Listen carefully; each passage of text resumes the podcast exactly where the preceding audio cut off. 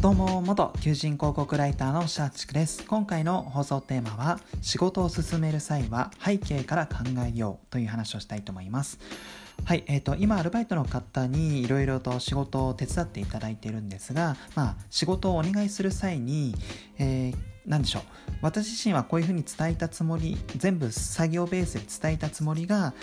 なんかこのやってみたその対応した文をチェックするとちょっと意図とは違うなっていう対応されていたりしてたんですね。でなんでかなって思った時に、えー、私自身は結構作業ベースで物事を伝えていたっていうのがなんかこれ原因なんじゃないかなと思っていて例えばえっ、ー、とまあ作業ベースでこういう時はこういう風にやってくださいっていうお願いをするとちょっとしたちょっとしたなんか違いがあった時にまあその作業ベースで、えー、仕事を教わった人って、え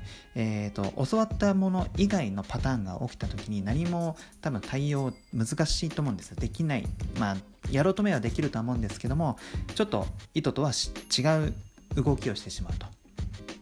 でそれを踏まえるとじゃあどうすればよいかってなると、まあ、この背景目的を伝えた方が良いのかなと思います、えこの仕事はこうこうこういうする、えこういうのを目的としてやります。背景はこうです。っていうなんかその大枠の流れ、えー、ゴールっていうのを見せた上でで具体的にはこういうふうにやるみたいな感じで言えばおそらくその具体的な作業でちょっとその言われたことと違うケースが起きたとしてもいや、えー、この仕事は目的と背景がこうこうこうだからであればこういうふうにやった方がいいかもしれない。っていう風なこの判断ができるのかなと思うので、まあ、結果的に作業ベースでしか教えてないパターンと背景目的で教えてる、えー、パターンとでは多分後者の方が